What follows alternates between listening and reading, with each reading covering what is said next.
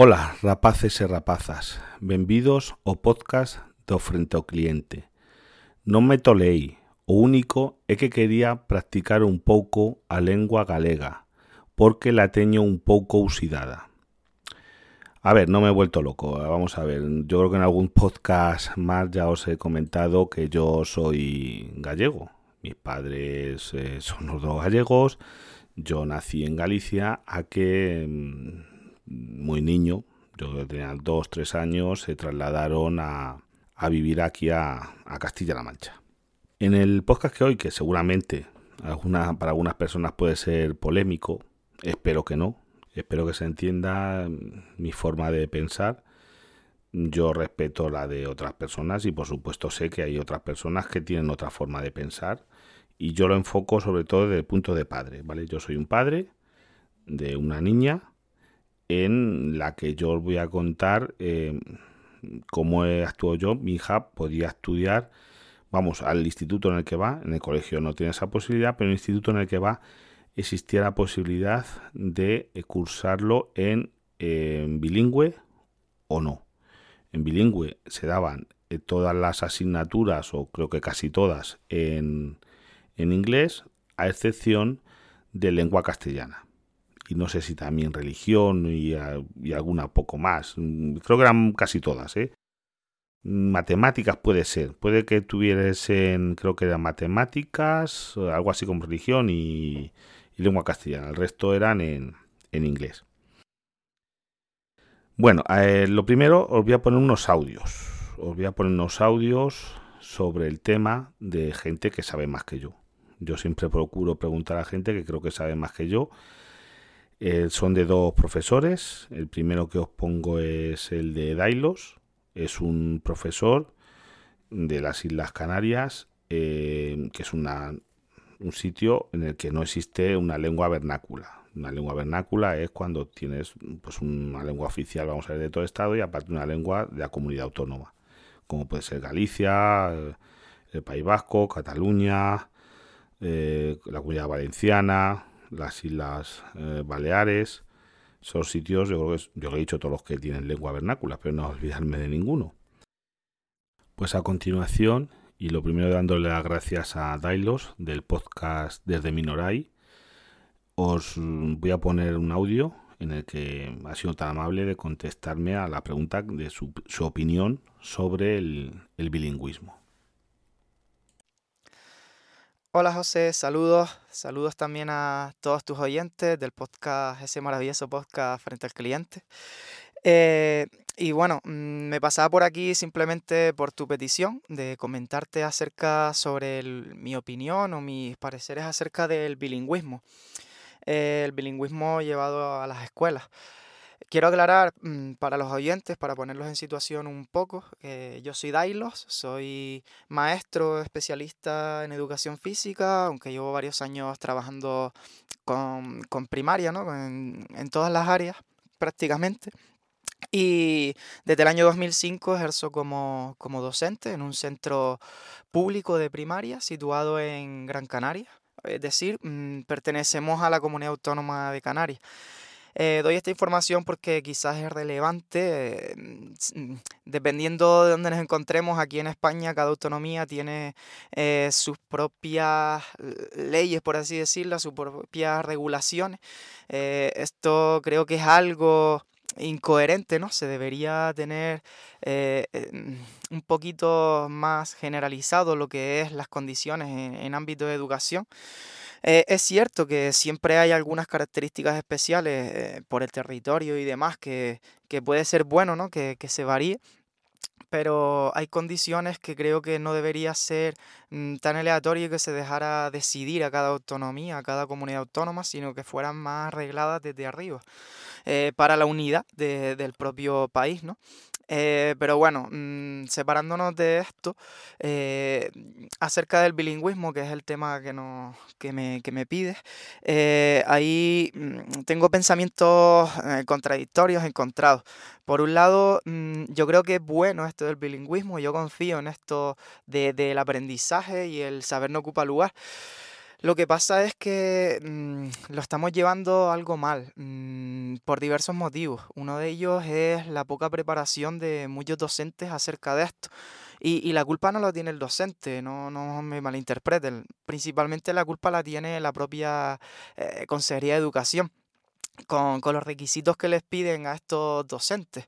Eh, actualmente, mm, por lo menos yo hablo de mis conocimientos que son aquí en la comunidad de Canarias, un docente para dar mm, áreas en bilingüismo, eh, las condiciones que debe tener en primaria es que tenga la titulación de maestro, eh, da igual la especialidad que tenga, pero si se ha podido sacar eh, por fuera en academias externas y demás mm, el certificado mm, que le acredite que tiene un B2 en inglés, pues ya puede ejercer y dar clases en, este, en este programa de bilingüismo. Eh, que tú estés capacitado y sepas mm, de alguna forma en un idioma no te va a capacitar jamás en la vida eh, el estar preparado para ser docente en un área. Eh, tiene otras condiciones. Es cierto que con con el progreso, con la práctica y demás, pues se puede ir haciendo, ¿no? Pero ya te digo yo que no es la mejor forma. Yo entiendo que los docentes que deben dar bilingüismo son los que hayan hecho la rama, la especialidad de inglés. Por ejemplo, si el bilingüismo se da en el área de inglés, eh, puede ser cualquier otro idioma, ¿no? Y ya sabemos que en el territorio de España peninsular, pues se encuentran también otras áreas que ahí no me entiendo yo bien, pero sí tenemos el vasco, el catalán, y demás lenguas oficiales en las que mm, yo comparto, ¿no? Y es bueno conservar siempre nuestra cultura y demás, aunque siempre dándole la principal importancia a, nuestro, a nuestra lengua castellana por encima de todo. Eh, luego, mm, aparte de esto, de la formación de los docentes, que no es la más idónea, nos encontramos también otra dificultad, que es que, mm, claro, eh, en el currículo te permiten mm, meter las áreas de bilingüismo en diferentes áreas. Aquí en Canarias eh, hay un área que se llama Emocrea, Educación para la Creatividad y las Emociones y demás, que, está teniendo buenos resultados, ¿no? Pero se permite llevarlo desde el, desde el punto de vista del bilingüismo o con el programa del bilingüismo y eso dificulta seriamente mm, algunos otros aspectos ¿no? Eh, que, que, son buenos de, de, esta área y que se ha llevado incluso hasta premios y se está extendiendo y la posibilidad de llevarlo a otros lugares. Eh, luego también mm, lo más común en muchos centros es llevarlo en las áreas de ciencias, ciencias naturales o ciencias sociales, las llamadas science, pero mm, considero yo que, el alumno, eh, no sé, los que tienen cierta ventaja y tienen algunos más conocimientos, pues quizás, pero los alumnos sobre todo en primaria, eh, que todavía están llenándose de ese bagaje cultural, pues se van a quedar un poquito atrás y las estadísticas están ahí, las pruebas están, y me remito a ellas en las que se van quedando atrás en aspectos de estas dos áreas, ¿no? De ciencias que son tan importantes a día de hoy, considero yo. Y por meterlos con el bilingüismo, pues mm, va en detrimento de todo esto y se va perdiendo. Eh, luego también está la posibilidad de meterlas en las artes, ¿no? En artística, eh, tanto en, música como en plástica. Ah, mm, repito que hablo de mis conocimientos aquí en la comunidad autónoma de Canarias, cómo se lleva. Eh, y bien, eh, yo creo que no es la mejor forma de esto de meter el bilingüismo así en estas áreas. Yo soy partidario del bilingüismo, sí. Miren, aquí en Canarias eh, tenemos los alumnos en primaria hasta, hasta quinto, solo tienen la lengua castellana y el inglés. Y luego a partir de quinto también tienen otra área que puede ser el francés o en alemán. En mi centro, por ejemplo, está el francés.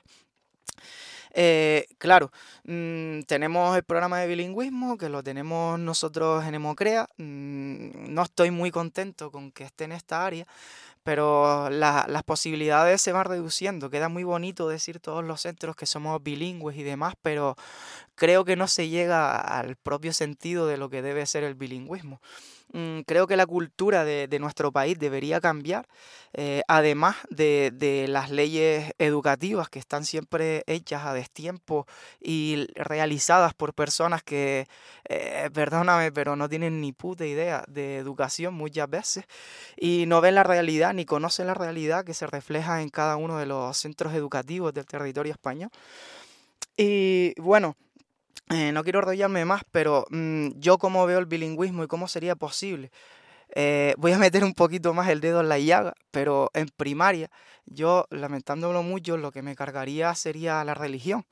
Eh, no va esto con, con, con, ninguna otra intención más que es el área que yo veo menos necesaria en un centro educativo, que la formación puede estar y se podría dar por parte de las familias fuera del centro.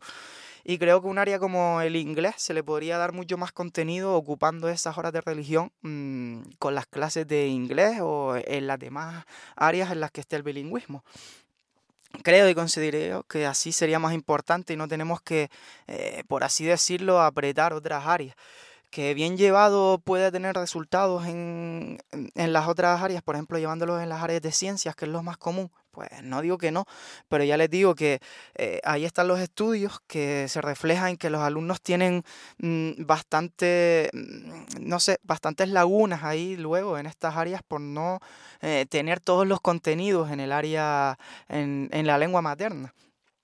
Y bueno, con respecto a, la conciencia cultural de nuestro país, pues me refiero en, poder, mm, eh, en la televisión, en las series, en las películas, eh, en la mayoría de los países de, Europa, eh, pues se, ven las series en, versión original, no pasa nada por ello. Y creo que es algo que nosotros nos hemos acomodado. De ahí que tengamos los mejores dobladores de películas, de series en, en nuestro país, ¿no? Y es un reconocimiento que debemos hacer pero creo que sería bueno desde, pequeños, mm, un poquito ya y desde el propio Estado, influir y cambiar en, todo esto, la televisión y demás. Mm, cada vez nuestros alumnos ven más series y antes que televisión propia de los canales ordinarios, sino se conectan más que si YouTube, que si Twitch o o simplemente a ver y poner la plataforma preferida y su serie directamente. Y tenemos desde la familia, desde el, gobierno, mm, creo que apostar un poquito por, por esto, ¿no? Yo creo que sería bueno para todos y no sé si he dejado claro, si me he desviado un poco de lo que me pedías tú, José. Espero que te sirva, que te haya quedado claro y puedas utilizarlo en tu podcast. Eh, que sí, que bilingüismo sí, pero llevado de otra forma. Es mi, mi más sincera opinión y, y lo que veo yo desde la realidad de los centros. Posición que nos ha hecho Dailos, yo saco en conclusión que desde luego me parece fundamental que yo para enseñar una materia, por ejemplo, ciencias naturales, química, física, no sé, la que se os ocurra, en un idioma, sea el que sea, puede ser en catalán, en vasco, en gallego, en inglés, tengo que tener un dominio, mm, vamos a llamar casi absoluto de esa lengua. No me vale con saber tener a lo mejor, sí, si la Escuela Oficial de Idiomas dice que con un C, no me sé la nomenclatura C2 o, o demás, sí sabes hablarlo, pero de verdad tienes esa fluidez, ese dominio para tú enseñar en esa lengua, te puedes expresar bien en esa lengua. Quiero haceros esa reflexión. A continuación os voy a poner eh, otro audio de otro profesor, del maestro Geek, Vamos también es un podcaster que lo puede buscar por Maestro Geek. Y bueno, os pongo a continuación su audio. Hola, pues esta es mi opinión sobre una cuestión que me ha planteado José, sobre cuál es mi opinión sobre el, bilingüismo en la enseñanza. Bueno, eh, yo soy maestro, llevo ya más de 20 años eh, como docente y la verdad es que, bueno, este tema me toca muy de cerca porque yo doy clases en la comunidad valenciana, comunidad autónoma que eh, pues maneja, digamos, eh, el bilingüismo, tanto el, valenciano como el castellano. y antes de la comunidad valenciana también estuve unos cuantos años en Baleares, donde pues igualmente, ¿no? Allí es un, el castellano y no se, no se da valenciano, se da eh, catalán, variante balear, pero bueno, no vaya a entrar en disquisiciones de, de si el valenciano es catalán o no lo es. Me voy a centrar en lo que me ha pedido José, que es en mi opinión sobre el, bilingüismo. Mm, vayamos desde el punto de partida, ¿vale? Que yo eh, personalmente mm, no entiendo el bilingüismo si no es de nacimiento. Me explico. Una persona para que sea bilingüe eh, en, toda la magnitud del término, pues yo considero que tiene que ser de nacimiento. Cuando una persona nace y le hablan en dos o en más idiomas, esa persona será competente al 100% en, en lo que se refiere al término bilingüismo. ¿no? Por ejemplo, una persona, a mi hija, yo le hablo en valenciano y mi mujer le habla en castellano. La niña se maneja igualmente en, los dos idiomas. y, bueno, aparte está el tema, aparte de hablar, está el tema de escribirlo, ¿no? Que aquí es donde vendría un poquito el, tema eh, académico.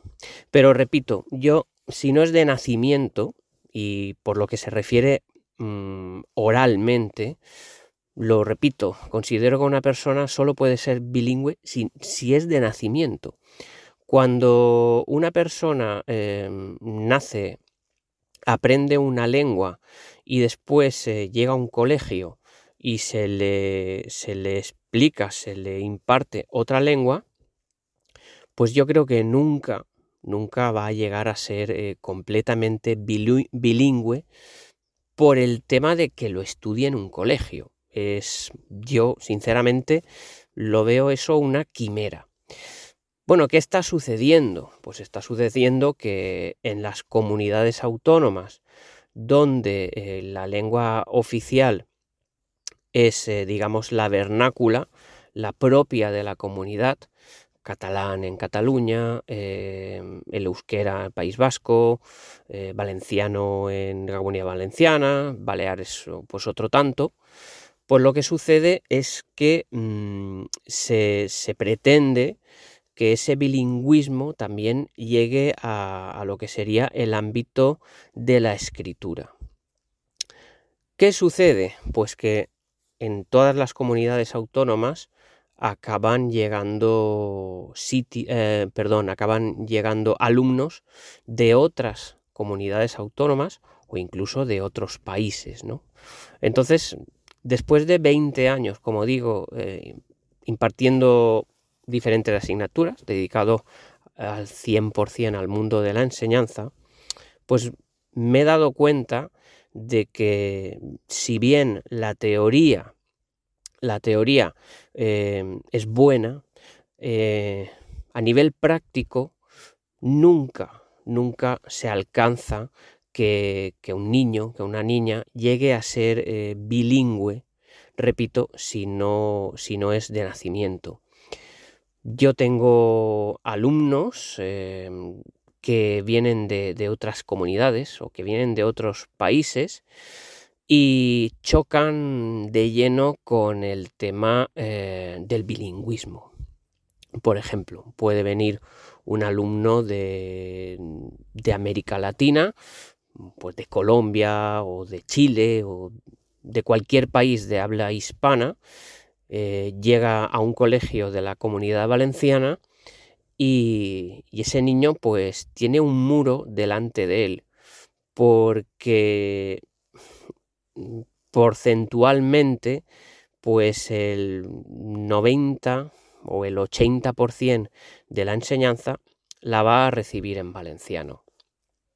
Sí, hay programas para garantizar que estos niños no se descuelguen, em, lo que se viene llamando em, compensatoria en el ámbito educativo. Y bueno, esto simplemente es que a estos niños en, ese primer curso, incluso primer, segundo curso de, recepción al, colegio, pues eh, se le da un refuerzo a nivel de lengua. Pero esto es en teoría. Y no, no me quiero echar piedras de encima del tejado. Pero es que sinceramente por los colegios por los que he pasado, pues esta compensatoria eh, se queda ahí. A nivel teórico, eh, a nivel burocrático, están los programas desarrollados, pero lo que es en la práctica, como digo, estos alumnos rara vez, rara vez eh, reciben esa, esas clases ¿no? complementarias para compensar, pues, pues esa, valga la redundancia, esa descompensación que tienen eh, a nivel lingüístico.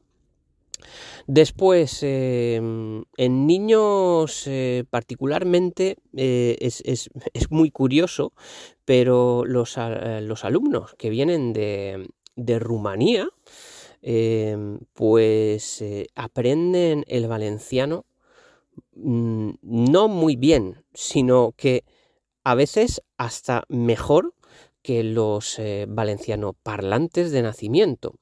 Y esto es un fenómeno súper raro, súper extraño, pero es que lo he visto ya un montón de veces.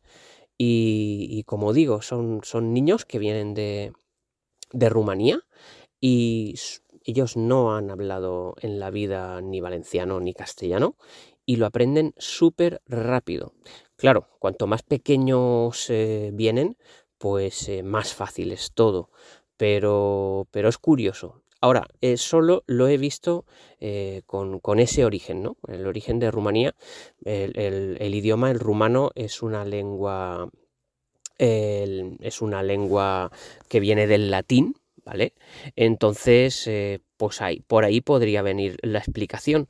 Pero bueno, también he visto otros alumnos que, que, tienen lenguas originarias en latín, pues alumnos franceses, por ejemplo, y no no llegan a ese nivel de, competencia.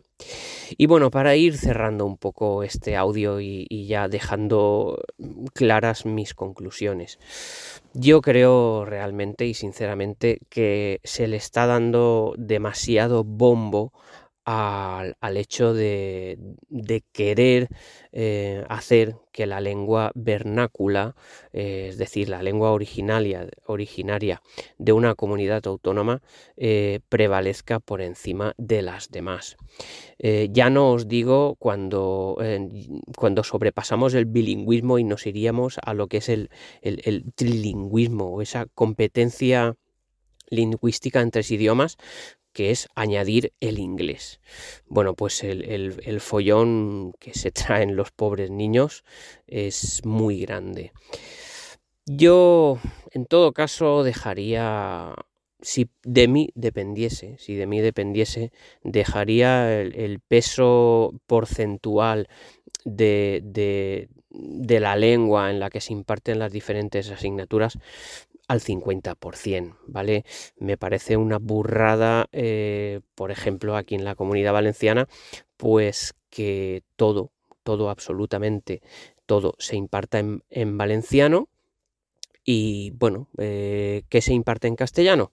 Pues la asignatura de castellano y a lo mejor, a lo mejor, pues eh, la, la sesión semanal de religión o lo que viene a ser su alternativa de, a la religión, ¿no? los niños que, no estudian religión.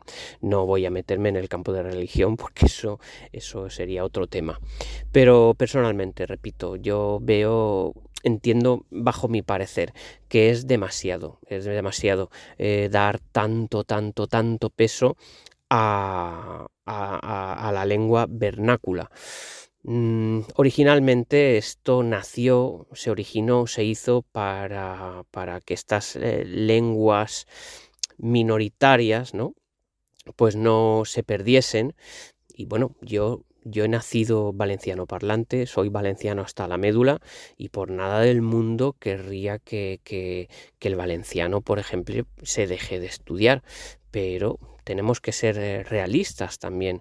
Estamos recibiendo un montón de, inmigración y ya no solo de, países, eh, de otros países, sino niños que vienen de España y que se topan de bruces con un muro insuperable, ¿vale?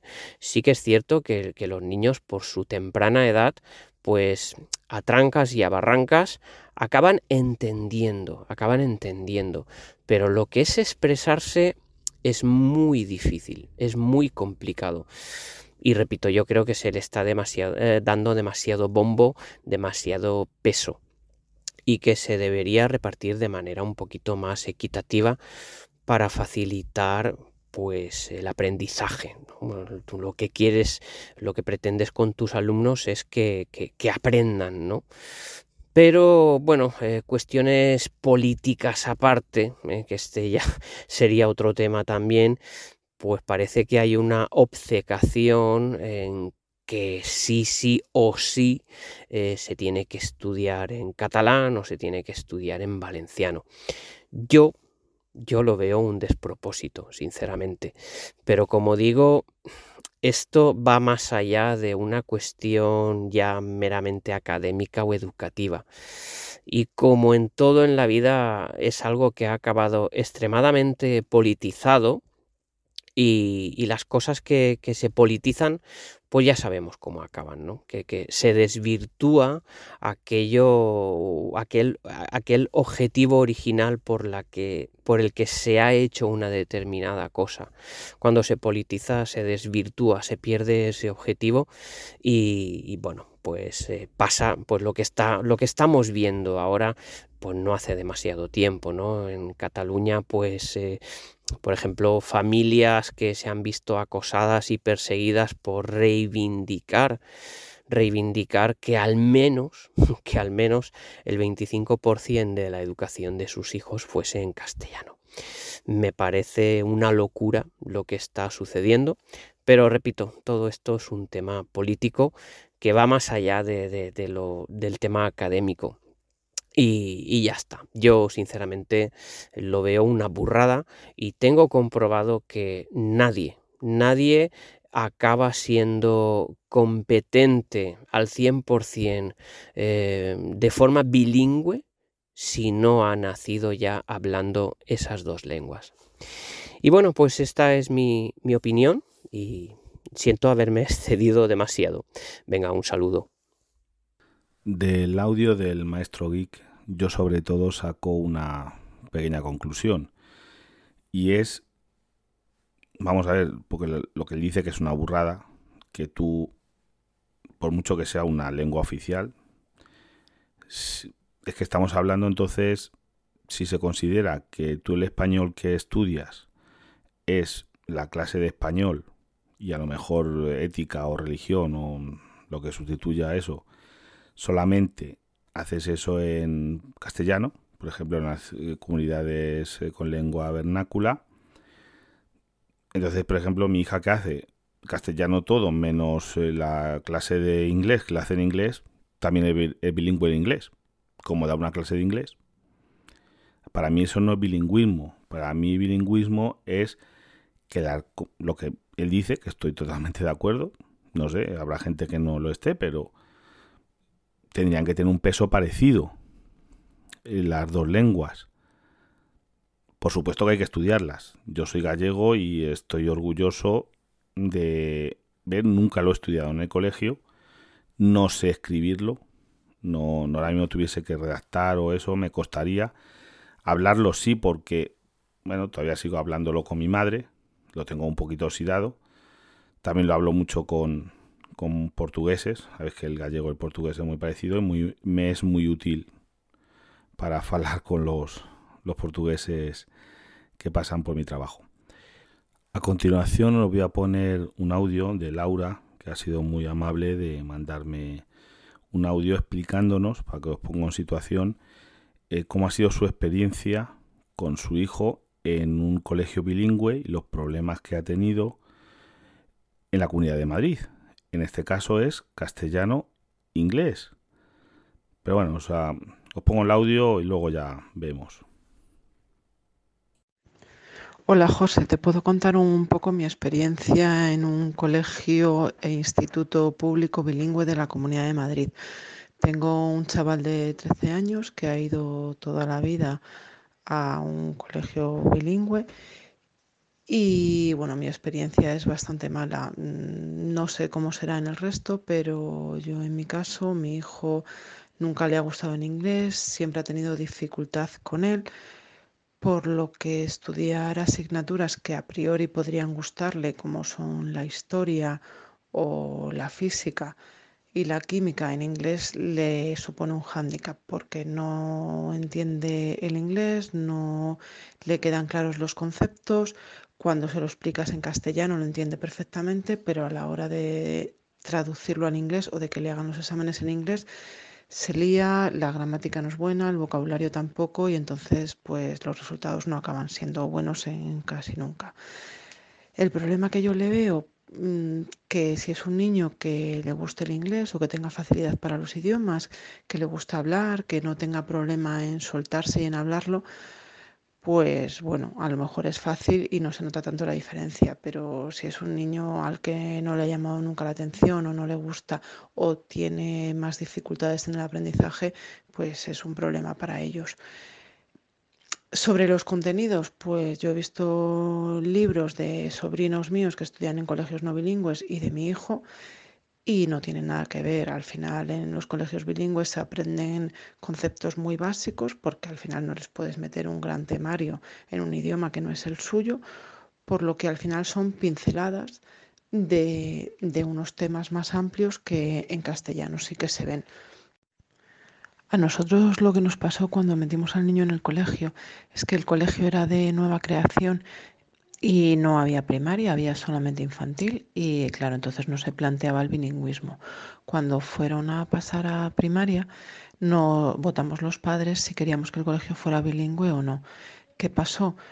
Que aunque estuviéramos en contra del bilingüismo, al final muchos padres votaron a favor porque, claro, también es, tal y como están las cosas hoy en día, el que tu hijo no salga del colegio teniendo un buen nivel de inglés es un problema a la hora de buscar un trabajo o de tener más oportunidades laborales.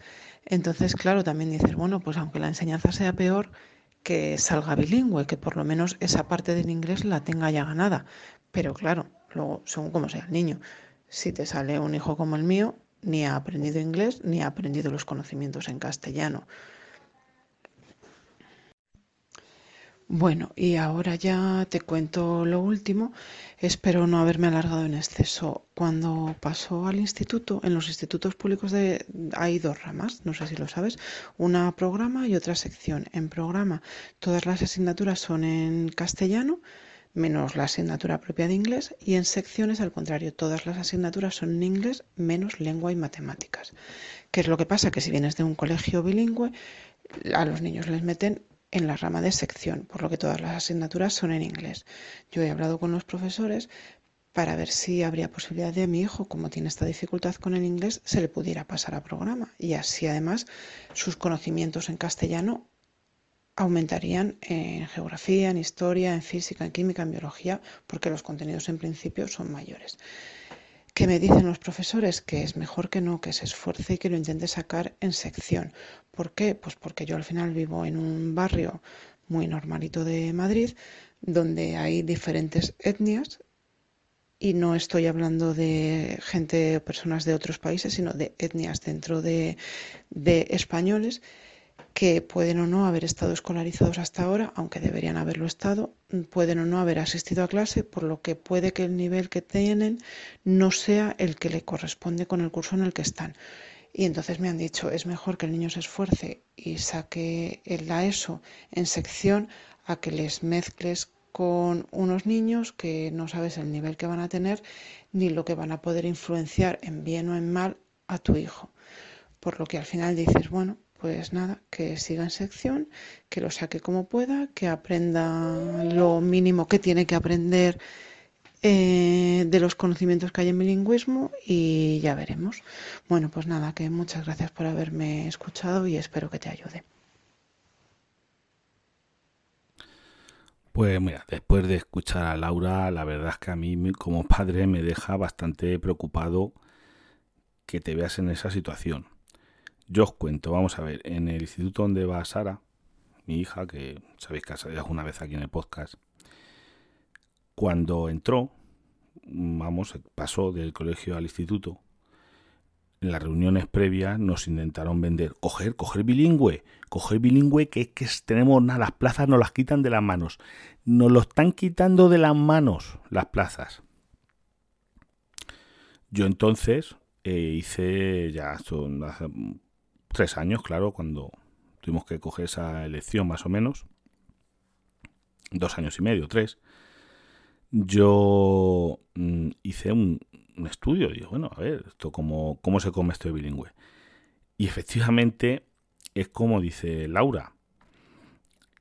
Yo me puse en contacto entonces con algunos amigos profesores de instituto, que incluso sus hijos iban a ese instituto y dice, oye, ¿tu hijo en qué está? No, no, mi hijo en español. En castellano, vamos, con la asignatura de inglés y demás, pero en castellano. ¿Por qué? Porque lo que dice, el contenido, tú al final está muy bien. Vamos a ver yo a mi hija la llevo apuntada a inglés desde pequeña, clases particulares de inglés, extraescolares de inglés, para que mejore su inglés, porque lo veo fundamental el inglés para devolver, mm, moverte por el mundo moderno internacional. Aquí estamos a ver, porque yo quiero que mi hija tenga las mayores oportunidades posibles. Vale. Pero eso no quiere decir que yo, que quiero que sepa inglés, vamos a poner que ella no es nativa bilingüe de inglés, no su madre y yo, por desgracia, no hablamos inglés para poder enseñarla en clase, que sería genial decir, oye, no, mira, como hablan mucho castellano en la calle y en el colegio, vamos a hablar más que inglés en casa. Ya me gustaría tener esa posibilidad, pero no la tengo. Bueno, pues el tema está en que, claro, el contenido, los contenidos en inglés, primero, los van a dar unos profesores con su mejor voluntad del mundo, pero que a lo mejor no, como nos dijo aquí eh, Dailos, eh, no tiene a lo mejor, no, no son ellos no son nativos ingleses, ni bilingües ingleses, ni han estudiado, exceptuando los que dan inglés inglés, filología inglesa, la mayoría. Incluso, bueno, sí, mi hija mm, tiene alguna profesora que le da algunas clases que sí que es nativa inglesa y no le da clases de inglés. Fijaros cómo es la cosa. Pero bueno, resumiendo, ¿Sabéis cómo está ya la cuestión en el instituto? ¿Cuántas clases? Pues de, yo creo que hay unas 8 o 9 clases de la ESO en ese instituto por curso. Una clase, bueno, una parte de una clase que se desdobla, porque mi hija está en segundo X, no, segundo A no bilingüe, porque hay segundo A bilingüe y segundo A no bilingüe. Porque no hay ni siquiera para una clase completa de bilingüismo. O sea, para que os hagáis el, el tema. ¿Por qué? Porque la gente, los padres, han llegado a la conclusión de que ni aprendes inglés, sí, vas a tener más conocimientos, por supuesto. Mi hija, gracias a Dios, pues como ha estado siempre en inglés, le gusta el inglés, ve muchas, eh, vamos a llamar series, mucho YouTube en versión original en inglés, o sea, lo va entendiendo y tiene muy buen nivel, saca la máxima nota casi siempre en inglés lee libros en inglés, eso no, no le es problema. No es que sepa un inglés uh, perfecto, pero vamos, ya me gustaría a mí ya saber yo mi inglés macarrónico, me gustaría saber el inglés que sabe ella con 13 años, tener yo su nivel y yo no yo tengo un inglés vamos, de gestos casi. Vamos a llamarlo así. ¿Qué me gustaría a mí? Eh, pues os voy a poner un audio de lo que me gustaría a mí como bilingüismo castellano-inglés. O como le veo también, para que no sea tu lengua nativa. Si yo fuera un padre, por ejemplo, catalán hablante, catalano hablante o gallego hablante, nativo, que yo voy a, voy a hablar en catalán o en gallego a mis hijos entonces yo querría que más o menos el 50% estuviese en esa lengua. Pero además de eso, fijándonos en que sean asignaturas, por ejemplo, en mi caso de Sara, a mí me gustaría que diera más inglés, pero no más inglés, sino, por ejemplo, yo veo asignaturas que no me gustaría, por eso no la apunté a bilingüe, porque yo no quiero que dé física y química en inglés. Porque yo creo que dando la clase de física y química lo que quiero que aprenda es física y química. ¿En qué idioma? En su idioma nativo. Estamos hablando igual si yo soy catalán.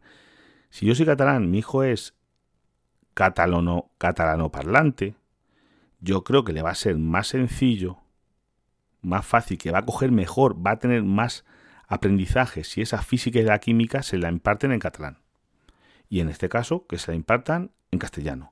Ahora, la clase de educación física, oye, ahí se puede practicar perfectamente el castellano, si soy en Cataluña y quiero que de las, de las clases, porque otra cosa importante, aquí me van a salir seguro que hater y eso. Yo os voy a contar una anécdota y es que yo he llegado a ver, sin diciéndolo mucho, alguna gente lo he hablado con ellos y no se lo creían. Dice, eso es un caso aislado. Puede serlo, no lo sé, pero he visto un caso o dos de niños que sus abuelos a lo mejor, por ejemplo, eran extremeños, sus padres ya nacieron en Cataluña estos niños han eh, crecido siendo catalano parlantes, perfecto. En el colegio han dado mm, clase de castellano, por supuesto. Pero esto es como mi hija que ha crecido siendo castellano parlante y ha dado en el colegio clase de inglés. Pero a lo mejor mi hija, si solamente ha recibido esa enseñanza, en casa no han hablado más que en castellano, no han hablado en otro idioma. No tenemos el caso aquí como del maestro Geek que le habla en... Ya no recuerdo, yo creo que él, él en catalán, él en valenciano y su mujer en castellano, creo que era así. Si no han tenido esa enseñanza, yo he visto a niños que no sabían leer una carta, que había, no sabían una carta, mi carta de donde yo trabajo en el restaurante está en castellano. Y no sabían algunos platos porque le falta mejor vocabulario. Y es que es una cosa lógica.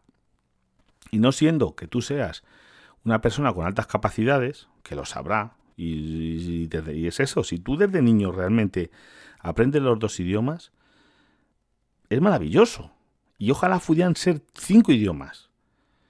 Y los más principales. Mira, si tú supiese, yo supiese castellano, eh, inglés, chino y a lo mejor alemán, tenía la vida resuelta. Bien, con soltura, que pudieras hablar esos idiomas. Vamos, es que vas a todo el mundo para hacer negocio, quizá el ruso. Fíjate ahora cómo está la cosa. Eso gloria. Eso me abriría un montón de puertas. Porque yo lo que quiero para, para mi hija es que tenga la mayor cantidad de puertas posibles abiertas. Pero vamos a ver, un niño, ya te digo, catalano parlante, eh, gallego parlante, euskera parlante, mmm, mallorquín parlante, bueno, es que no sé, realmente ahí es el, el, bueno, es el catalán con una zona, vamos, con una deducción de balear, bueno, no lo sé. No, no, no me hagáis mucho caso porque tampoco soy un experto ni creo serlo. Que salga de un. termine la ESO, los estudios básicos, que no sepa, como dice el maestro Geek, no termine por expresarse escrita y oralmente correctamente en castellano, tiene un hándicap Mm, a la hora de, por ejemplo, de salir de su comunidad. Ese chico, imagínate, que entra en una empresa, es una empresa internacional, a lo mejor sabe muy bien inglés, pero le mandan destino a México. Chico, mm, yo tengo amigos que trabajan así en empresas por Sudamérica, que ahí tienes 500 millones de hablantes de castellano. Mm, es un idioma importante, no estamos hablando porque, chicos, yo hablase euskera, mm, sí, lo puedes hablar en el País Vasco perfectamente, en la zona sur, alguna zona de Francia, en el País Vasco francés, pero pocos sitios más en el mundo. Que está perfecto, que no se tiene que perder, por supuesto, es una riqueza cultural. Pero vamos a ver, yo quiero que tenga mi hija tenga las mayores oportunidades del mundo que yo le pueda dar y creo que quizá a la hora laboral, a la hora de comunicarse, mm, va a tener más opciones si se comunica en castellano y en inglés que a lo mejor que en euskera, que lo tienes que conocer. Si es tu lengua, por favor, no se pierda, pero ten un dominio también de las otras. Yo es que, por ejemplo, yo que quiero que mi hija termine eh, teniendo un buen dominio del castellano y el inglés. Yo podría intentar enseñarle gallego. No le veo el futuro. Y bueno, mm, yo qué sé, con mi, mi madre habla en gallego y la niña va, va aprendiendo. No hablé mucho con ella, muchas veces no le entiende. Pues, y bueno, mi madre habla un gallego, vamos a ver, acastellanizado, porque realmente como muchas otras lenguas. El gallego que mi madre habla mm, no es el gallego perfecto que pueden hablar en la televisión de Galicia. Bueno, a continuación os voy a poner otro audio, en este caso de Papa Friki.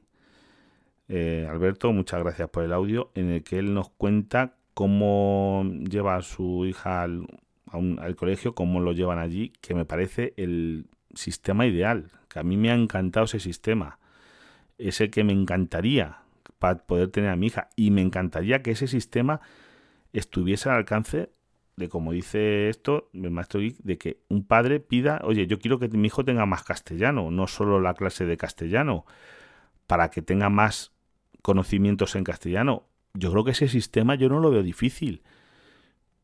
Y es que yo abogo porque los padres puedan decidir. Bueno, pongo el audio.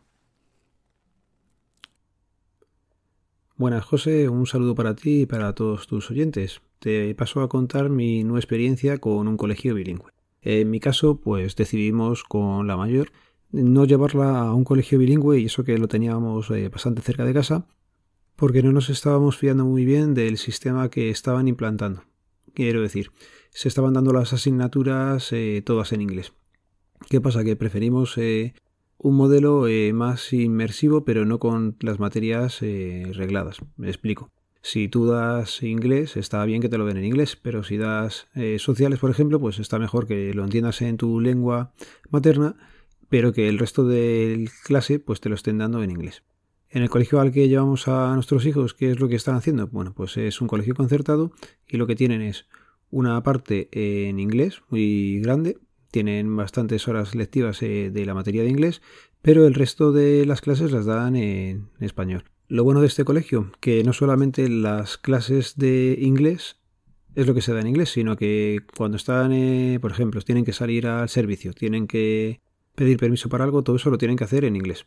Pero lo que son las materias lectivas, pues las tienen en castellano. En principio les está yendo bastante bien, bueno, más o menos. Eh, la parte de inglés eh, la llevan relativamente bien todos, incluso la mayor hizo una preparación de estas de Cambridge y la sacó con nota. Los pequeños están en segundo y bueno, les está costando como le costó a, a la mayor en su día, pero más o menos tienen una comprensión bastante grande. La parte de escritura, pues lógicamente les va costando un poquillo, pero la parte de hablar, pues ves que tienen un acento que ya lo hubiéramos querido nosotros en la ESO. Y no me voy a extender mucho más, que me imagino que tendrás bastantes audios. Un saludo y gracias por acordarte de mí y pedirme opinión. Venga, adiós.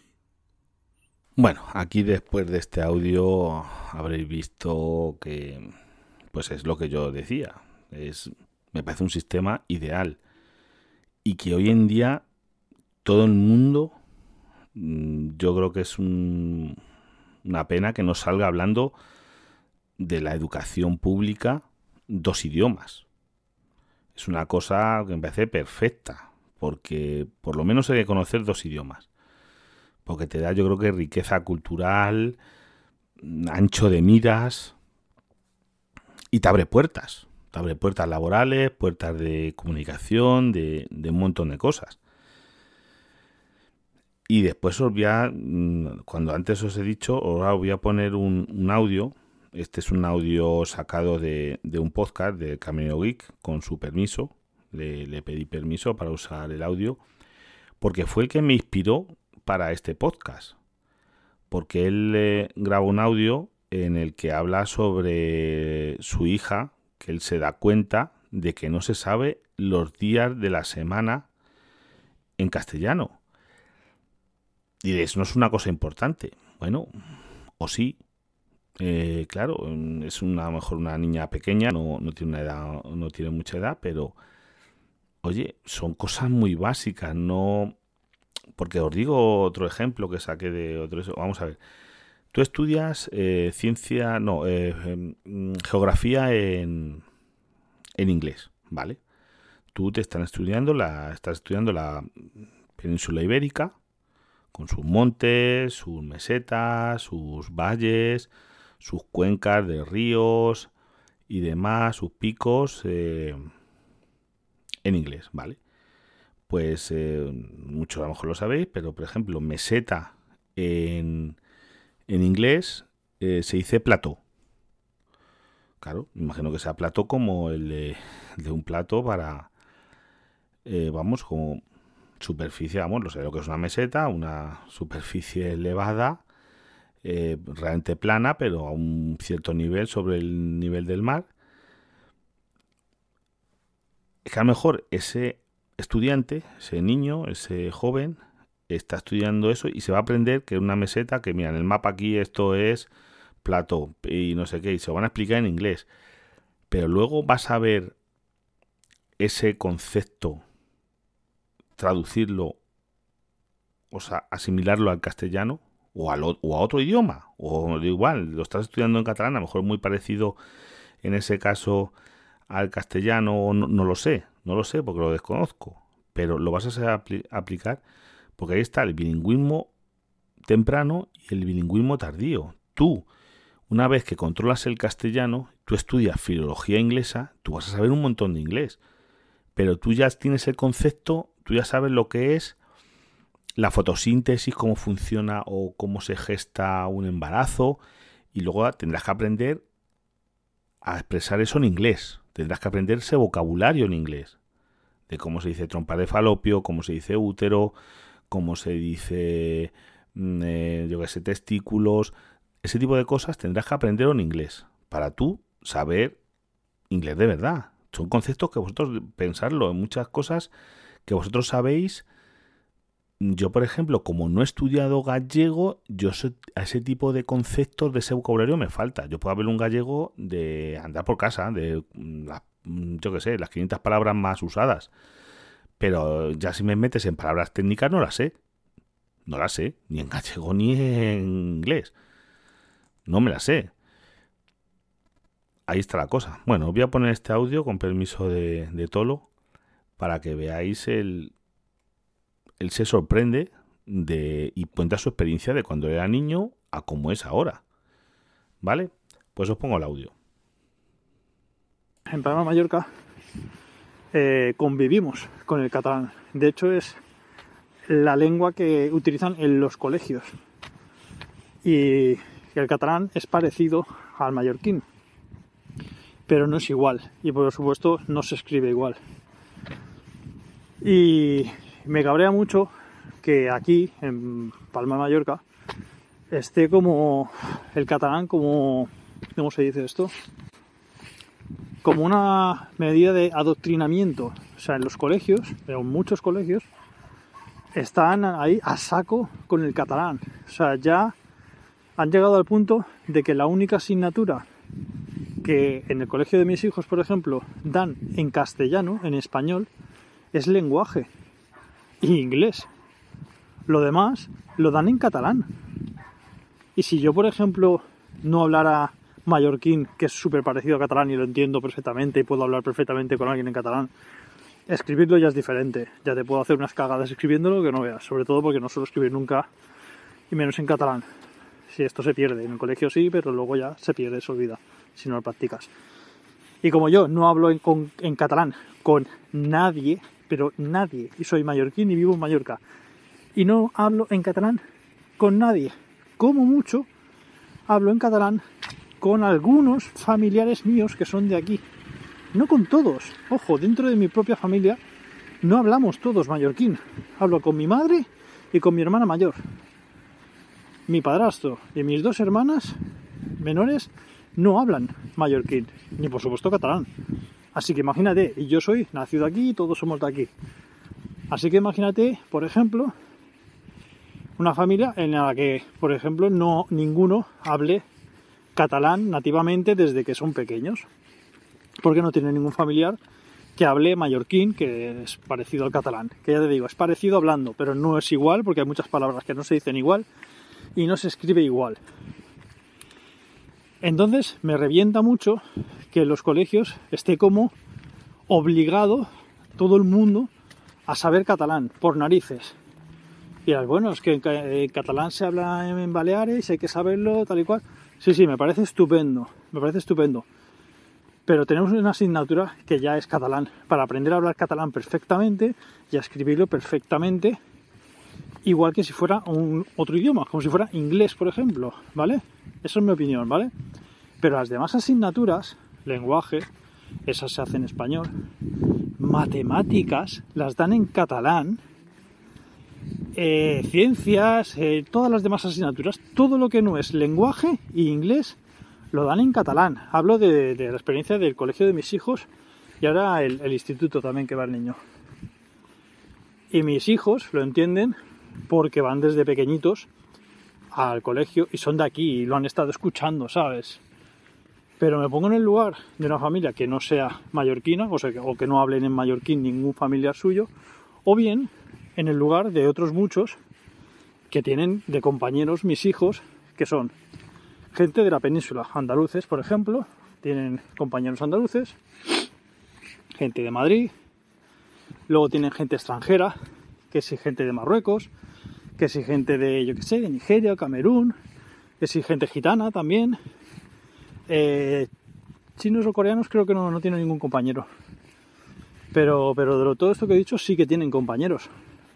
Estos niños, cuando les habla la profesora en catalán, catalán perfecto además, no un catalán medio mezclado con castellano para que entienda alguna... No, no, catalán de catedrático, que no me entero ni yo. O sea, hay muchas palabras en catalán que cuando me habla alguien en catalán, perfecto catalán, no, a veces no pillo la mitad de la frase. Pues esta gente que no tiene ni puñetera idea ni de mallorquín, ni mucho menos de catalán, porque no son de aquí ni siquiera, porque han venido ya cuando han sido un poco más mayores, ¿qué hacen? Es que no se enteran de la mitad. Si ya, por ejemplo, les cuesta aprender matemáticas, imagínate, imagínate aprender matemáticas y encima en un idioma en el que no te enteras una mierda de lo que te están hablando. Yo le pregunté justamente el otro día a mi hijo, le dije, y toda esta gente que, cuando les hablan en catalán, en la profesora, ellos se quedan así y dicen, no te he entendido, ¿qué hace? Pues nada, se lo tiene que volver a repetir exactamente lo mismo, pero en castellano. Ah, pues no vean, ¿no? Vaya pérdida de tiempo. O sea, primero se lo dices en catalán, no se entera, y eso tienes que volver a repetir en castellano. Mientras tanto, pues como se las tiene que repetir dos veces, es tiempo que estás haciendo de perder a todos los demás. Que si lo hubieras dicho en castellano la primera vez, se supone que todo el mundo o más gente te hubiera entendido que si lo dijeras en catalán. Pero no, aquí están como por huevos y eso es lo que me hace pillar manía al catalán, que no a los catalanes, tener que saber o tener que hablar todo el rato en catalán. Y no me sale de los huevos. O sea, no lo hago ni en mallorquín, voy a hacerlo en catalán. Porque sí, porque a ellos les da la gana. Pero es que no te lo pierdas. El otro día pillé un cabreo bastante grande y estuve a punto de pedir una reunión con, el colegio de mi hija, que tiene ahora 6 años, casi 7, porque... Eh, ¿cómo, fue, ¿Cómo salió la conversación? No me acuerdo muy bien, pero bueno. La conclusión, que coge y me suelta que no sabe decirme los días de la semana en castellano. En español no me lo sabe decir. Y yo, venga, no, venga, no, no, me, no me tomes el pelo, dime, lunes, martes, miércoles. No se sabía los días de la semana. Digo, a ver, ¿en el colegio no te los han enseñado? Me dice, no, me los han enseñado en catalán. Dilluns, dimarts, dimecres, dijous, divendres, dissabte y diumenge. Y digo, ¿y en castellano no lo sabes? Se los tuve que enseñar yo. Menos mal que ya tiene casi siete años y se los aprendió en cinco minutos. Pero no se sabía los puñeteros días de la semana en español. En España. ¿Cómo te lo comes eso? O sea, no le habían enseñado los putos días de la semana. Cada día ponen la data, que es la fecha, data, no sé qué, año, mes, no sé qué, y no les saben de explicar los putos días de la semana en español. Pues por cositas así es por lo que a mí, por ejemplo, me hacen pillarle manía al catalán, que no a los catalanes, y por culpa de gente que intenta esto, adoctrinar a los niños para que salgan del colegio solo hablando catalán, porque es que parece que les suda la polla que sepan inglés o sepan español, porque ellos mientras sepan catalán son felices. Y no lo van a conseguir, porque a un niño negrito que viene de su país, que ya tiene a lo mejor 6 o 7 años, le hablas todo el día en catalán, lo único que vas a hacer es entorpecer su enseñanza. Si ya es chaval le, está costando estar en un colegio nuevo, eh, aprender español y seguir con el colegio, que ya le costaría bastante, pues imagínate si encima eh, unos profesores le van en castellano, otros en inglés, el otro en catalán, cuando sale a la calle en castellano otra vez, su madre en nigeriano, camerunés o lo que sea. Se va una empanada mental ese niño que no se enteró una mierda.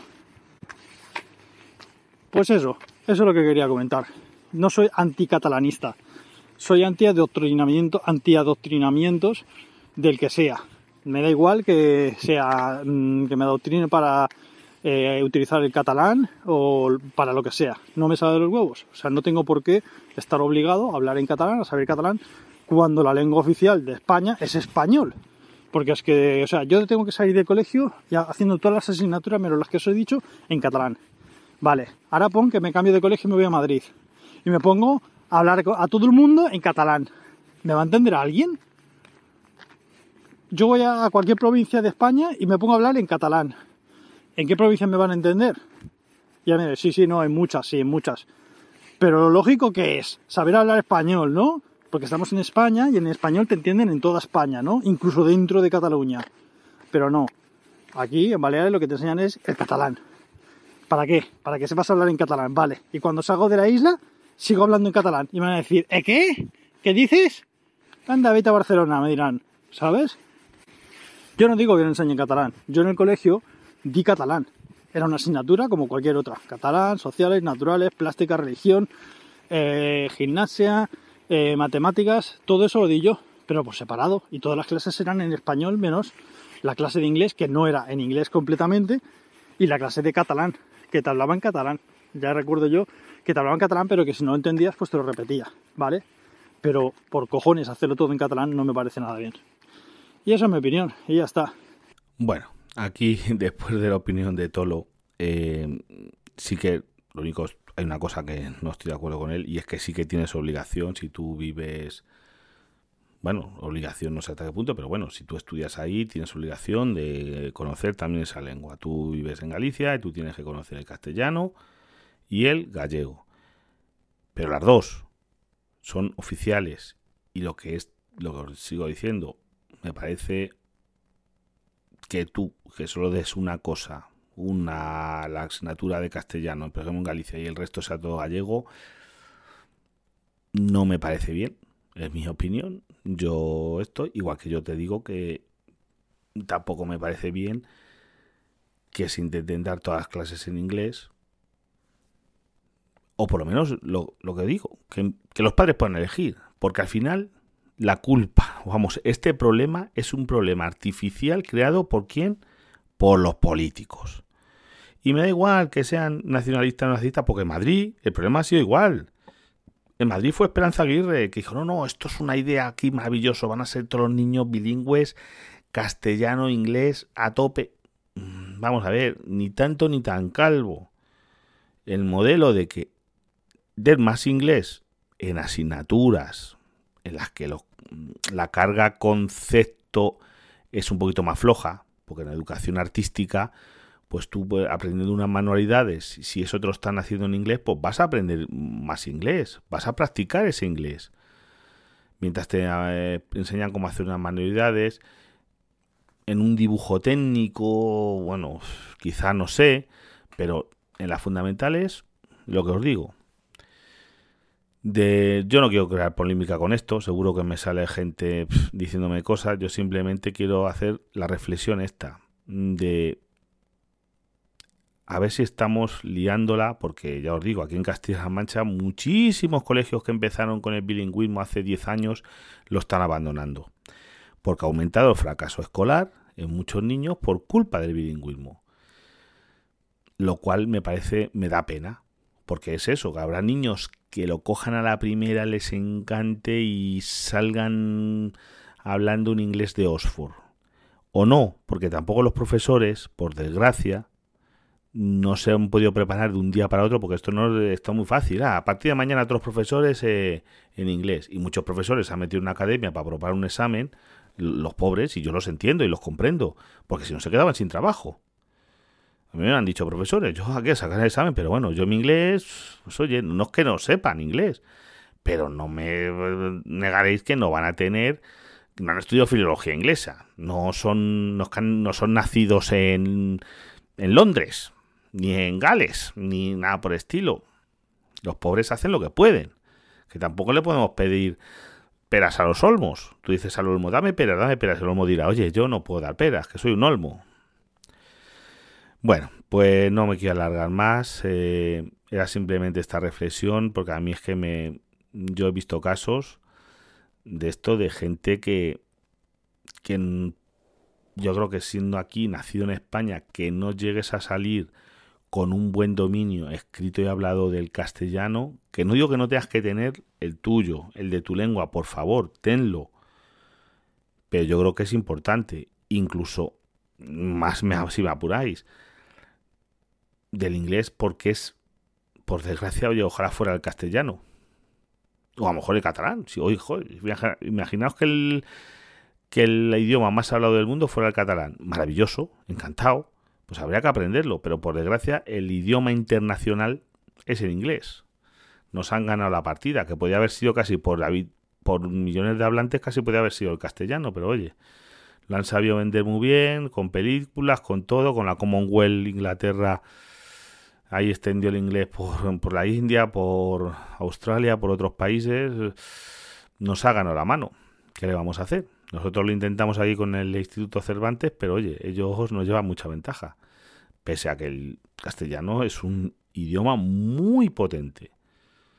Castellano o español, porque yo no sé, claro, yo creo que tú le preguntas a un mexicano que habla, se tendría que preguntar aquí al amigo loco al micro. Mm, no sé, es que tengo una duda que tengo. Yo no sé si dicen porque no, creo que digan hablo mexicano, hablo español, me imagino, que lo llamarán español, a que realmente es castellano, porque es el idioma que realmente se hablaba en Castilla. Vamos, esos son mis pequeños conocimientos. Bueno, que me enrollo más que una persiana.